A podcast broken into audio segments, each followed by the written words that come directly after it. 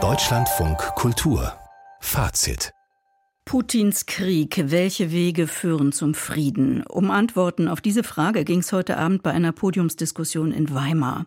Eingeladen waren Dietmar Bartsch, der ehemalige Fraktionsvorsitzende der Linkspartei, die Publizistin Alice Schwarzer, Hasko Weber, der Generalintendant des Deutschen Nationaltheaters Weimar und unsere Kollegin Sabine Adler, Osteuropa-Korrespondentin des Deutschlandradios.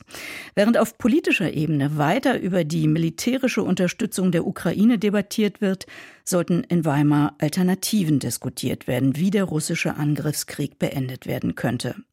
Für Fazit hat unser Landeskorrespondent Henry Bernhard zugehört. Mir drängt sich zuerst die Frage auf, ob diese Runde schlauer war als die agierenden Politikerinnen und Politiker. Das würde ich erstmal nicht behaupten wollen, dass sie das waren. Äh, das war vermutlich auch nicht absehbar. Das Interessante ist ja, war, war ja, die Runde heute Abend hieß Putins Krieg 2. Welche Wege führen zum Frieden? Da fragt man sich natürlich, was war die Nummer eins? Und das war Putins Krieg, der russische Überfall und seine Folgen. Das war die Runde genau vor einem Jahr, auch damals organisiert, auch von der Volkshochschule Weimar. Der große Unterschied damals waren Menschen mit bitteren Erfahrungen auf dem Podium, die auch wissen, was Unterdrückung, was Krieg, was Freiheit bedeutet. Zwei Russen im Exil waren darunter, eine gebürtige Ukrainerin. Und heute saßen äh, außer Sabine Adler eigentlich wirklich niemand mit tiefer Russlandkenntnis und schon gar keiner, dessen Land betroffen ist, auf dem Podium. Am Anfang war das auch kurz ein Thema. Warum ist kein Ukrainer auf dem Podium? Warum ist keiner von den Leuten da, um die es eigentlich wirklich geht?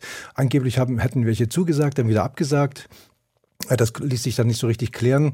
Dagegen saß äh, Alice Schwarzer auf dem Podium, die dann auch sagte, unter anderem, dass Russen und Ukrainer vor kurzem ja noch eins gewesen seien, was die Ukrainer sicher anders sehen.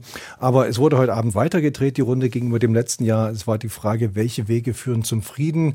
Nicht, weil man diesem Frieden etwa näher wäre als vor einem Jahr, sondern weil die Ukraine ja militärisch noch nicht weiter ist als damals. Dass der Frieden her muss, da waren sich alle einig, nur nicht in der Frage, wie das passieren soll. Also war die heutige Diskussion weniger kontrovers oder gab es doch unterschiedliche Positionen und Konfliktlinien? Na, die Analyse, dass der Krieg feststeckt, dass es ein Abnutzungskrieg ist zurzeit, da waren sich alle einig. Teilweise war es aber auch ein Streit der Meinungen, der Haltung, der Vorurteile und auch der Gewissheiten, die sich dann weniger an den Fakten als an den politischen Überzeugungen festmachten. Und hier habe ich zum Beispiel mal kurze Ausschnitte von Alice Schwarzer und Dietmar Bartsch zusammengeschnitten. Die Wahrheit ist doch, dass hier auf dem Rücken der Ukraine ein Machtkampf der beiden Weltmächte Russland und Amerika ausgetragen wird. Das ist dem Kapitalismus auch immanent. Das tut mir leid, das ist einfach so, dass selbstverständlich nach Absatzmärkten, darum geht es ja auch, geschaut wird. Also das waren Alice Schwarzer und Dietmar Bartsch und beide forderten immer wieder einen sofortigen Waffenstillstand, auch dass keine Waffen weiter geliefert würden, obwohl Dietmar Bartsch dann auch einräumen musste, dass er, als er in der Ukra Ukraine war, es doch ganz gut fand, dass es eine Luftabwehr gibt und er sich da auch noch ein bisschen sicherer fühlen Fühlen, fühlen konnte. Die Frage war, wie soll man verhandeln? Wer kann verhandeln? Kann man mit, überhaupt mit Putin verhandeln? Klar war, es müsste einen Waffenstillstand geben als Voraussetzung. Und da sagte Sabine Adler, unsere Kollegin, da gäbe es natürlich zwei Probleme. Erstmal, äh, wenn man sich erinnert an das Minsker Abkommen, damals wären die Waffenstillstände bestimmt 60 Mal gebrochen worden und dann bräuchte es eben auch Sicherheitsgarantien und da man den russischen Sicherheitsgarantien nicht trauen könnte, bräuchte es westeuropäische Sicherheitsgarantien und dann wäre zum Beispiel auch Deutschland wieder deutlich näher an dem Konflikt dran, als es eigentlich sein möchte. Nur Hasko Weber, eigentlich der Intendant vom Deutschen Nationaltheater, zeigte eigentlich in seiner Ratlosigkeit, ähm, er sagte, die Perspektive der Ukrainer sei eben hier nicht teilbar, wir könnten sie eigentlich nur respektieren. Ging es äh, vor allem also um die großen politischen Fragen oder auch um kulturelle oder zwischenmenschliche? Wenig ging es darum. Es ging eigentlich nicht um die Dialoge zwischen den einfachen Bürgern, nicht um Kulturaustausch, nicht um die Fragen, wie man etwa mit äh, russischen Dissidenten, die im Exil sind, äh, miteinander reden konnte. Äh, das gab es ja auch schon in früheren Zeiten, dass man darüber diskutiert hatte.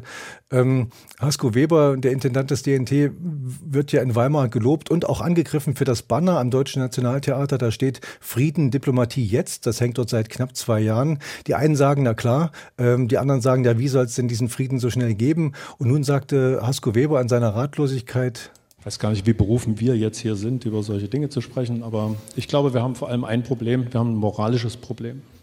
Es ist unmoralisch, mit einem Despoten Putin an Verhandlungen zu denken. Und es ist unmoralisch zur Kenntnis zu nehmen, dass täglich hunderte Menschen sterben. kann man sich quasi aussuchen. Und aus diesem Konflikt müssen wir raus. Aber wie wir da rauskommen, das sagt er eben auch nicht.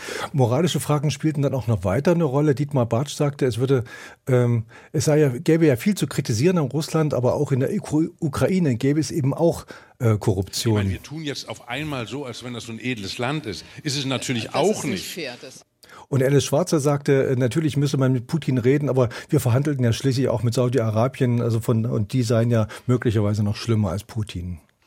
Der Titel der Veranstaltung stellte, wie gesagt, die Frage, welche Wege führen zum Frieden? Wurde denn debattiert, wie dieser Frieden aussehen könnte oder was Frieden überhaupt bedeuten soll?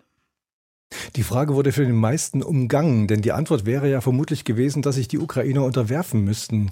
Also gab es als kleinsten gemeinsamen Nenner eigentlich, äh, dass Frieden erstmal die Abwesenheit von Bomben und Schüssen sein könnte. Und Sabine Adler, die wir alle eigentlich auch schätzen als Kollegen mit ihrer tiefen Osteuropa-Kenntnis, wurde gefragt, ob die Ukrainer denn äh, kriegsmüde seien. Und, und sie antwortete darauf. Das ist ein Wort, das lässt man besser nicht fallen in Kiew, weil sie sagen, und was dann? Sie wollen den Krieg nicht. Sie wollen, dass er zu Ende ist, und zwar so schnell wie es geht. Aber sie wollen sich nicht ergeben, weil sie wissen, wenn sie kapitulieren, verlieren sie nicht nur das Land, was jetzt schon besetzt ist, und sie wissen, wenn ist es mit der Ukraine vorbei, dann ist die Ukraine ein Land, das unter einem russischen Terrorregime weiterläuft. Und das ist etwas, was sie nicht wollen. Das wurde wiederum von Alice Schwarzer bestritten. Sie meinte, die Ukrainer wollten Frieden auch um einen hohen Preis, aber wie man Putin an den Verhandlungstisch bekommen solle, diese Frage wurde eigentlich nicht gestellt. Also es hat am Ende nicht viel gebracht, das Podium, aber Sabine Adler brachte am Ende doch noch ein klein wenig Hoffnung rein. Ich will jetzt nicht blöd klingen, aber es gibt trotzdem Wunder, dass Frau Schwarzer hier auf der Bühne sitzt in Weimar. Hätten wir 1987 nicht gedacht. Und es ist geschehen. Putins Krieg, welche Wege führen zum Frieden? Henry Bernhard über die heutige Debatte in Weimar. Vielen Dank dafür.